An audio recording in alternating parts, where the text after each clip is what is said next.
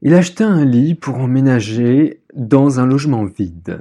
Il n'avait pas encore de quoi s'acheter d'autres meubles et se jeta dans le travail avec toute la frénésie d'un homme qui commence une vie nouvelle à quarante ans passés. Il téléphona plusieurs fois à Sabina à Genève. Par chance, elle y avait eu un vernissage huit jours avant l'invasion russe, et les amateurs suisses de peinture, portés par l'élan de sympathie pour son petit pays, avaient acheté toutes ses toiles.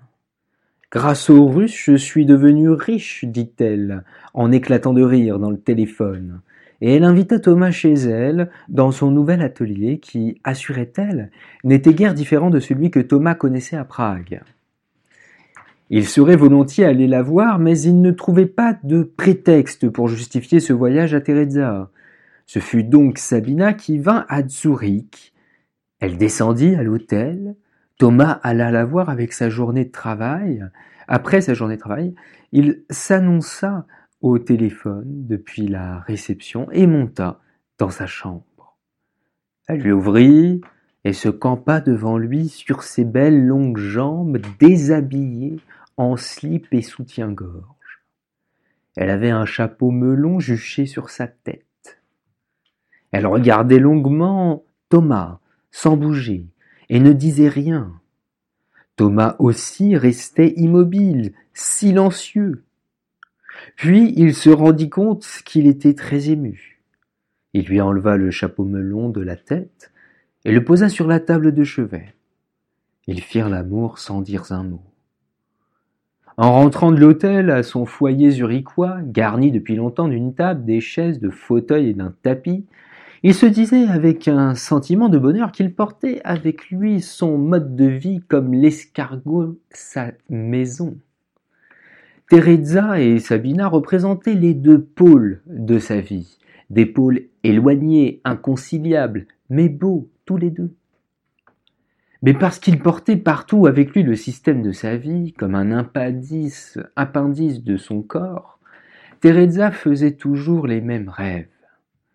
Il s'était à Zurich depuis six ou sept mois quand il trouva une lettre sur la table, un soir qu'il était rentré tard. Elle lui annonçait qu'elle était retournée à Prague. Elle était partie parce qu'elle n'avait pas la force de vivre à l'étranger. Elle savait qu'ici, elle aurait dû être un appui pour Thomas, et elle savait aussi qu'elle en était capable, qu'elle en était incapable. Elle avait cru naïvement que la vie à l'étranger la changerait. Elle s'était imaginé qu'après ce qu'elle avait vécu pendant les journées de l'adulte, raisonnable, courageuse, mais elle s'était surestimée. Elle était un poids pour lui, et c'était justement ce qu'elle ne voulait pas. Elle voulait en tirer les conséquences avant qu'il ne soit trop tard et qu'il lui pardonne d'avoir emmené avec elle Karénine. Il prit des somnifères très forts, mais ne s'endormit qu'au petit matin. Heureusement, c'était un samedi et il pouvait rester à la maison. Par, pour la cent cinquantième fois, il récapitulait toute la situation. Les frontières entre la Bohème et le reste du monde n'étaient plus ouvertes comme elles l'étaient à l'époque où il était parti. Ni les télégrammes, ni les coups de téléphone ne pourraient faire revenir Teresa. Les autorités ne la laisseraient plus sortir. Il n'avait pas à y croire, mais le départ de Teresa était définitif. L'idée qu'il ne pouvait absolument rien faire le plongeait dans un état de stupeur, mais en même temps le tranquillisait. Personne ne l'obligeait à prendre une décision. Il n'avait pas besoin de contempler le mur de l'immeuble d'en face et de se demander s'il voulait ou ne voulait pas vivre avec elle. Teresa avait elle-même décidé de tout. Il alla déjeuner au restaurant. Il se sentait triste. Mais pendant le repas, son désespoir initial parut se lasser, comme s'il avait perdu de sa vigueur, et qu'il n'en resta que la mélancolie. Il jetait un regard en arrière sur les années passées avec elle, et se disait que leur histoire ne pouvait pas mieux se terminer. L'eût-on inventé? On n'aurait pas pu le conclure autrement. Un jour, Teresa était venue chez lui sans prévenir. Un jour, elle était repartie de la même manière. Elle était arrivée avec une lourde valise. Avec une lourde valise, elle était repartie. Il paya, sortit du restaurant, et alla faire un tour dans les rues, plein d'une mélancolie de plus en plus délicieuse. Il avait derrière lui sept années de vie avec Teresa. Et voilà qu'il constatait que ces années étaient plus belles dans le souvenir qu'à l'instant où il les avait vécues. L'amour entre lui et Teresa était certainement beau, mais aussi fatigant. Il fallait toujours cacher quelque chose, dissimuler, feindre, réparer, lui remonter le moral, la consoler, lui prouver continuellement qu'il l'aimait, subir les reproches de sa jalousie, de sa souffrance, de ses rêves, de se sentir coupable, se justifier et s'excuser. Maintenant, la fatigue avait disparu et il ne restait que la beauté. La soirée du samedi commençait. Pour la première fois, il se promenait seul dans Tsourik et aspirait profondément le parfum de sa liberté. L'aventure guettait à chaque coin de rue. L'avenir redevenait un mystère. Il revenait à sa vie de célibataire, cette vie à laquelle il était certain autrefois d'être destiné, car c'était la seule où il pouvait être tel qu'il était vraiment. Il avait vécu enchaîné à Teresa pendant sept années, et elle avait suivi du regard chacun de ses pas. C'était comme si elle lui avait attaché des boulets aux chevilles. À présent, son pas était soudain beaucoup plus léger. Il planait presque. Il se trouvait dans l'espace magique de Parménide. Il savourait sa douce légèreté de l'être. Avait-il envie de téléphoner à Genève, à Sabina, de contacter une de ces femmes de Zurich dont il avait fait la connaissance au cours des derniers mois? Non, il n'en avait pas la moindre envie. Dès qu'il se trouverait avec une autre, il le savait. Le souvenir de Teresa lui causerait une insoutenable douleur. Ce bizarre enchantement mélancolique dura jusqu'au dimanche soir. Le lundi, tout changea. Teresa fit irruption dans sa pensée. Il sentait ce qu'elle avait éprouvé en lui écrivant la lettre d'adieu. Il sentait comme ses mains tremblaient. Il la voyait, traînant d'une main la lourde valise, la laisse de Karénine dans l'autre, il l'imaginait tournant la clé dans la serrure de l'appartement pragois, et il sentait dans son propre cœur la désolation de l'essolement qui lui avait soufflé au visage quand elle avait ouvert la porte. Pendant ces deux belles journées de mélancolie, sa compassion, cette malédiction de la télépathie sentimentale, se reposait. La compassion dormait comme le mineur dort le dimanche après une semaine de dur labeur, afin de pouvoir retourner travailler au fond le lundi. Thomas examinait un malade, et c'était Teresa qu'il voyait à sa place. Il se rappelait à l'ordre. N'y pense pas, n'y pense pas. Il se dit, je suis malade de compassion, et c'est pour ça que c'est une bonne chose qu'elle soit partie, et que je ne la revois jamais. Ce n'est pas d'elle qu'il faut que je me libère, mais de ma compassion, de cette maladie que je ne connaissais pas autrefois et dont elle m'a inoculé le bacille. Le samedi et le dimanche, il avait senti la douce légèreté de l'être venir à lui du fond de l'avenir. Le lundi, il se sentit accablé d'une pesanteur comme il n'en avait jamais connue auparavant. Toutes les tonnes de fer des chars russes n'étaient rien auprès de ce poids. Il n'est rien de plus lourd que la compassion. Même notre propre douleur n'est pas aussi lourde que la douleur, consentie avec un autre, pour un autre, à la place d'un autre, multipliée l'imagination prolongée dans des centaines d'échos.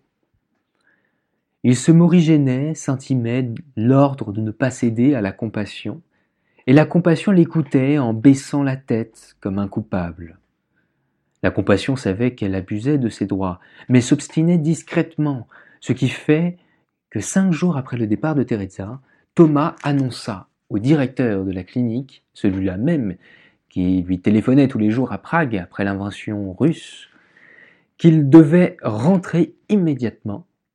Il avait honte, Il savait que le directeur trouverait sa conduite irresponsable, impardonnable. Il avait mille fois envie de tout lui confier et de lui parler de Teresa et de la lettre qu'elle lui avait laissée sur la table. Mais il n'en fit rien.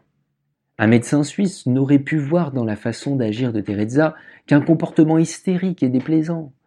Et Thomas ne voulait pas permettre qu'on pût penser du mal de Teresa. Le directeur était vraiment froissé.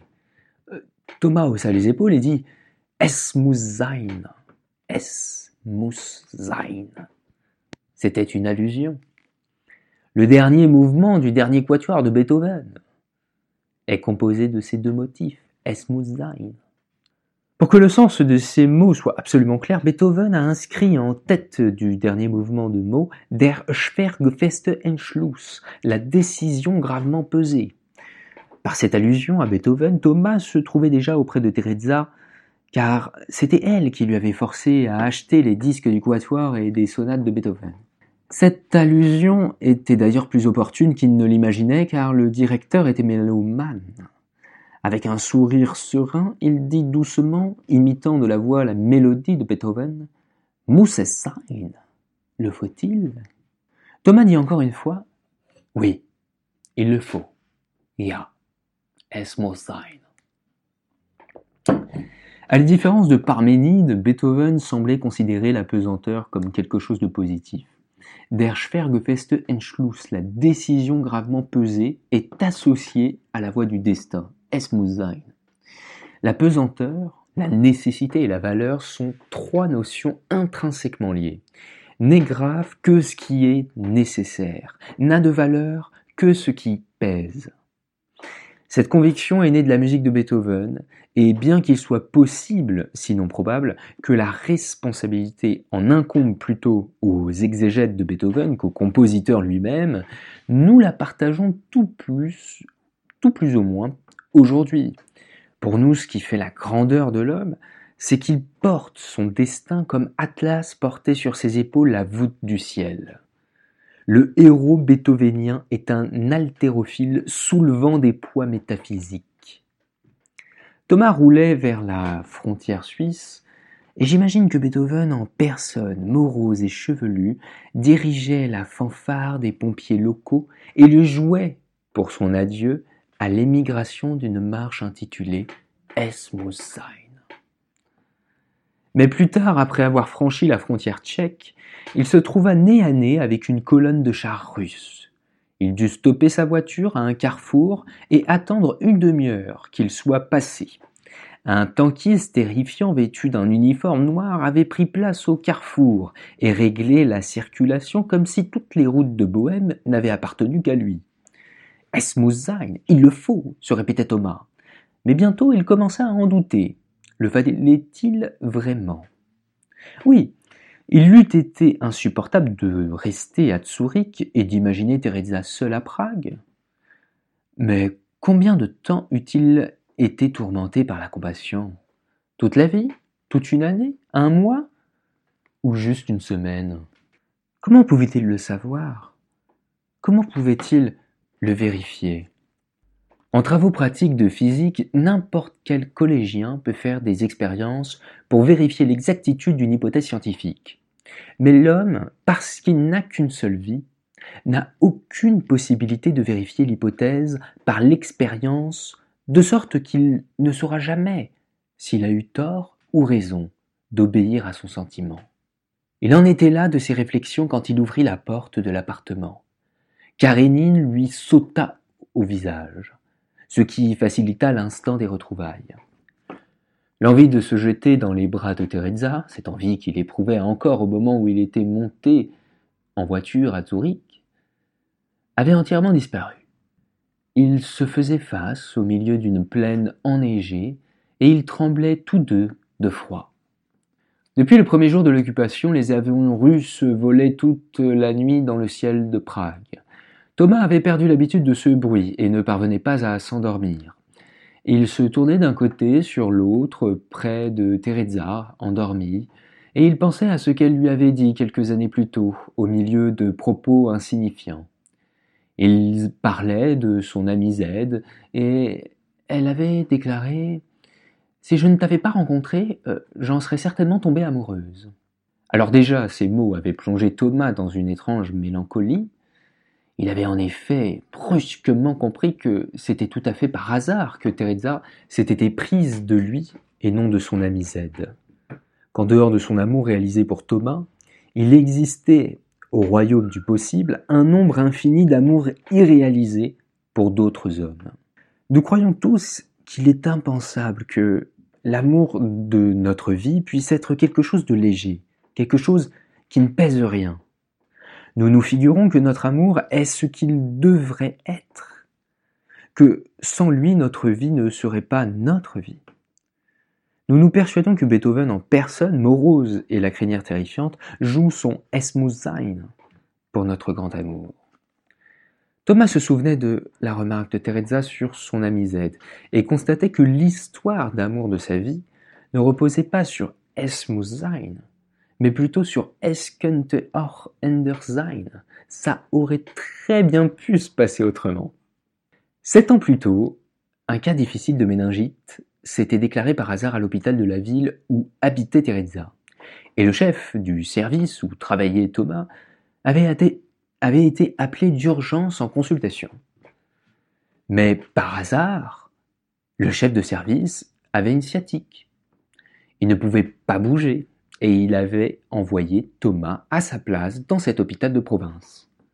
Il y avait cinq hôtels dans la ville, mais Thomas était descendu par hasard dans celui où travaillait Teresa.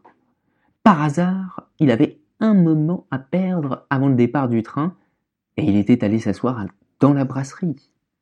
Teresa était de service par hasard et servait par hasard la table de Thomas.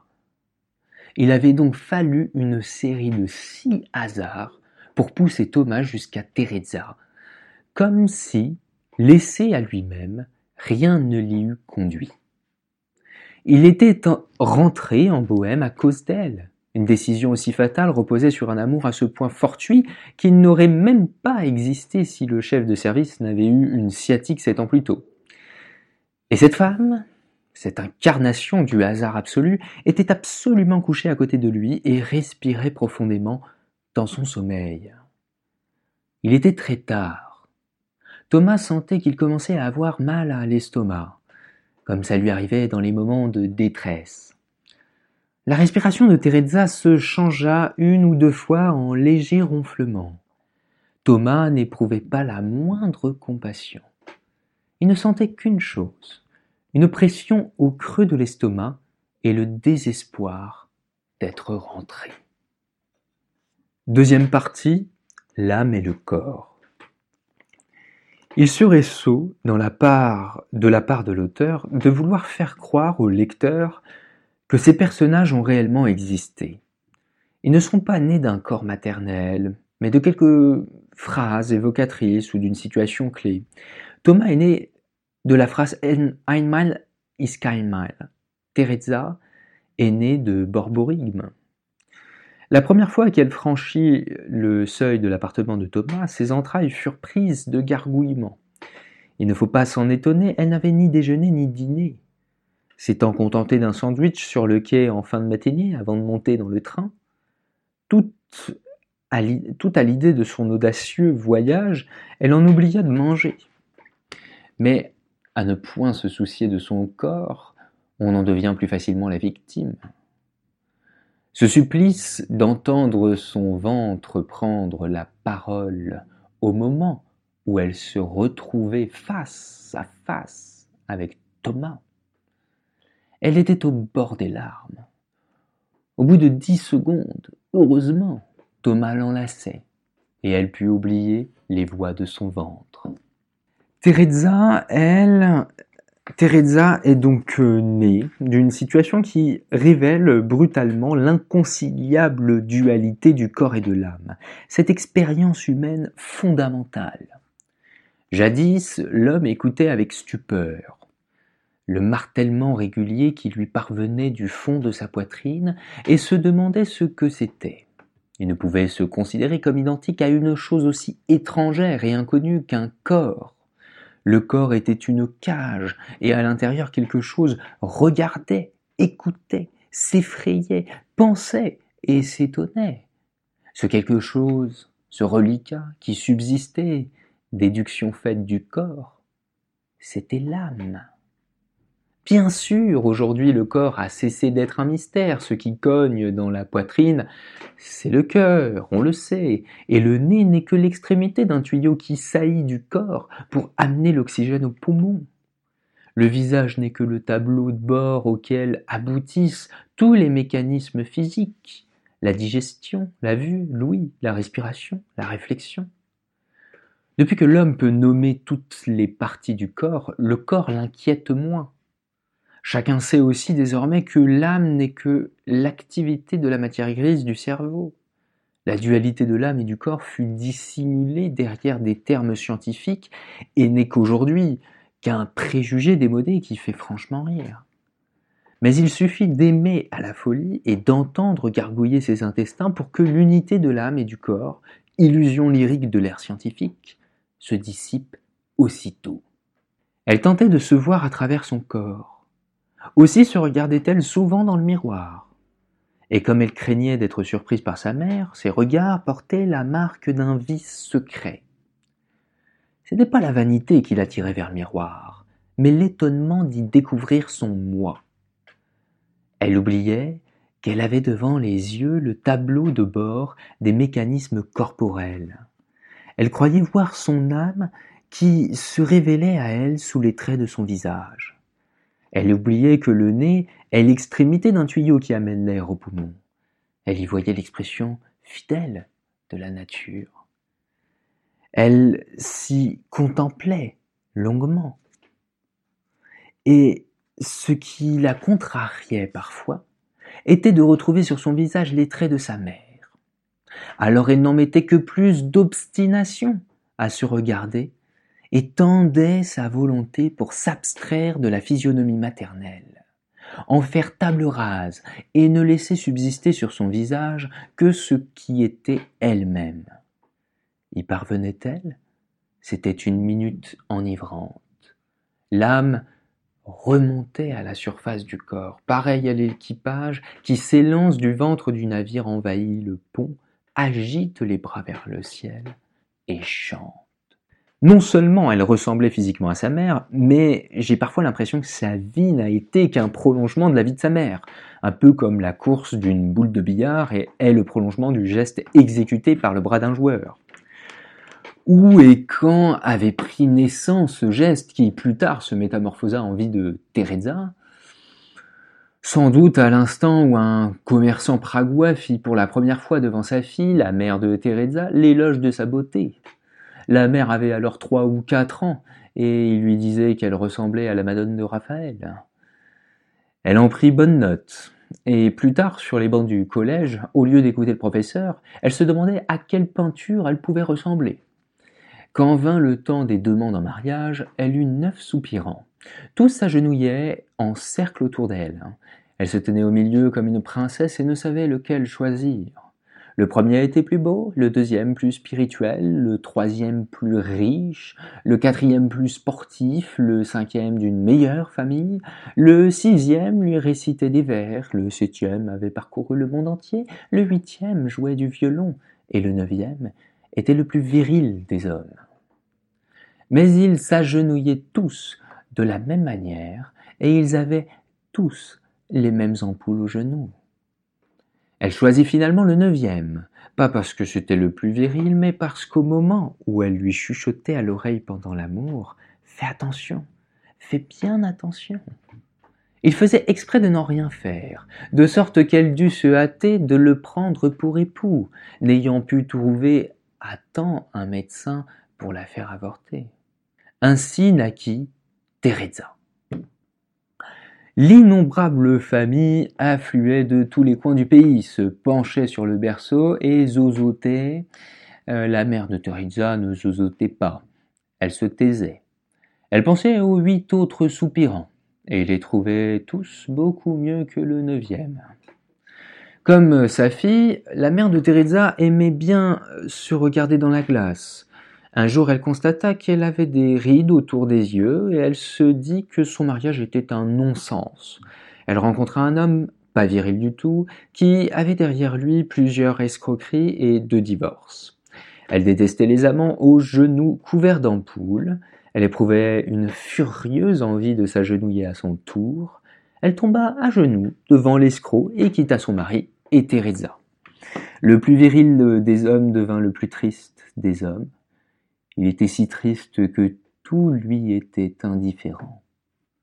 Il disait partout et tout haut ce qu'il pensait, et la police communiste, outrée de ses réflexions incongrues, l'interpella, le condamna et l'emprisonna. Expulsée de l'appartement, mis sous scellé, Teresa partit chez sa mère. Au bout de quelque temps, le plus triste des hommes mourut en prison, et la mère, suivie de Teresa, partit avec l'escroc s'installer dans une petite ville au pied des montagnes. Le beau-père était employé de bureau, la mère était vendeuse de magasins. Elle eut encore d'autres enfants. Puis, un jour, qu'elle se regardait une fois de plus dans la glace, elle s'aperçut qu'elle était vieille.